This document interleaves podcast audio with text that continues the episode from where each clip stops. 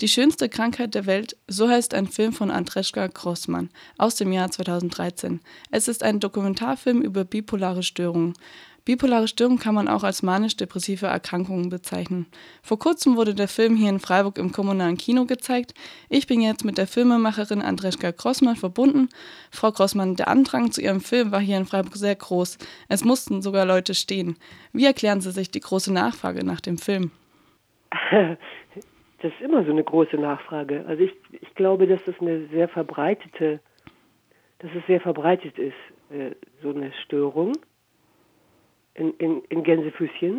Ist ja auch sehr, sehr schwierig zu beantworten, wann, ab wann das eine äh, krankhaft ist. Ne? Ich habe äh, jahrelang damit, damit zugebracht, am Anfang des Films wollte ich zeigen, wann, die, wann es anfängt, krankhaft zu werden. Und ich habe es einfach, das war ist ganz schwer herauszufinden. Und vielleicht ist der Titel auch äh, superlativ eben genau, den Titel wollte ich jetzt auch noch sprechen, sprechen. Also der Titel vom Film erscheint einem zunächst ungewöhnlich, würde ich mal sagen. Schließlich besteht eine bipolare Störung aus einer Phase der Manie und einer Phase der Depression. Wieso haben Sie sich denn dafür entschieden, den Film Die schönste Krankheit der Welt zu nennen?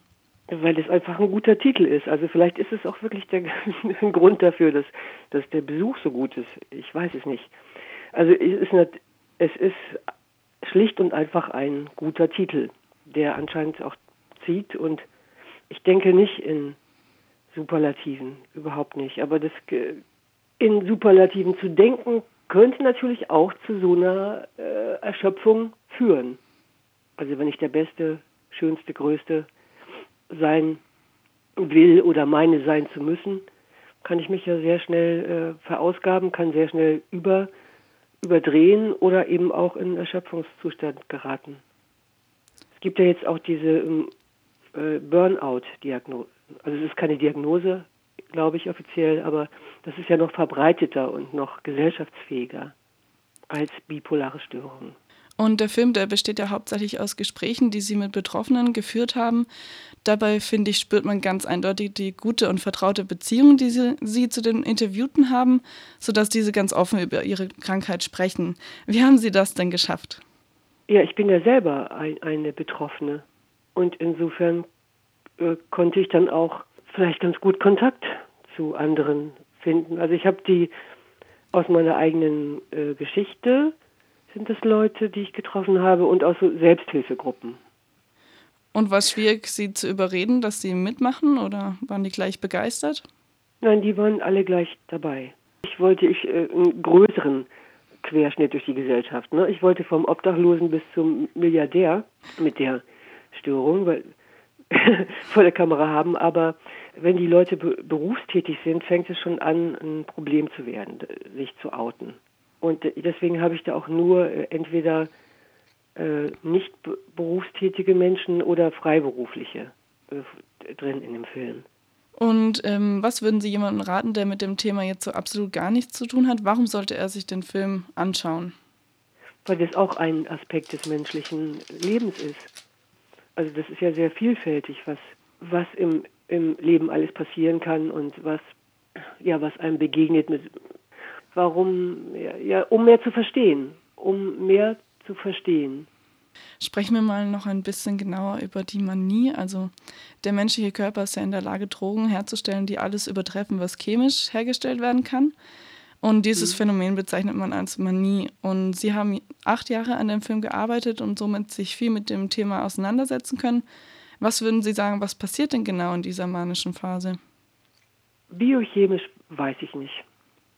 Da passiert biochemisch irgendwas, was eben stärker ist als jegliche Droge, die ich kennengelernt habe. Und wie wirkt sich das konkret aufs Verhalten von den Betroffenen aus? Das ist ja individuell ganz verschieden, aber es wirkt sich erstmal aus, dass man sich eu euphorisch, super euphorisch fühlt, äh, mhm. stark, wach, man braucht, man braucht keinen Schlaf mehr, man braucht nicht unbedingt was zu essen, hat irrsinnige Mengen von Energie, also besser als, als LSD oder Speed oder Crystal oder was weiß ich, was es alles so gibt. Also man kann damit, ich habe damit ja auch ähm, äh, zehn Jahre lang noch gearbeitet. In Bezug auf den Film oder? Nein, nein, in meinem alten Beruf als äh, Synchronsprecherin. Und äh, was würden Sie sagen, was war Ihnen wichtig an dem Film? Also was war Ihre Hauptmessage? Meine Hauptmessage ist, äh, dass das auch, dass es Menschen sind, die vor denen man keine Angst zu haben braucht und mit denen man auch äh, reden kann, äh, zumindest versuchen zu reden. Also in, in, in manischen Zuständen ist es sehr, kann es sehr schwer sein und sehr anstrengend, aber man sollte den Mut nicht verlieren und nicht aufgeben, weil das Problem ist wirklich für die Betroffenen auch, dass sie sozial äh, vereinsamen. Es ist ja auch sehr, sehr verunsichernd, so sowas selbst zu erleben. Also man weiß ja gar nicht mehr, wer man ist.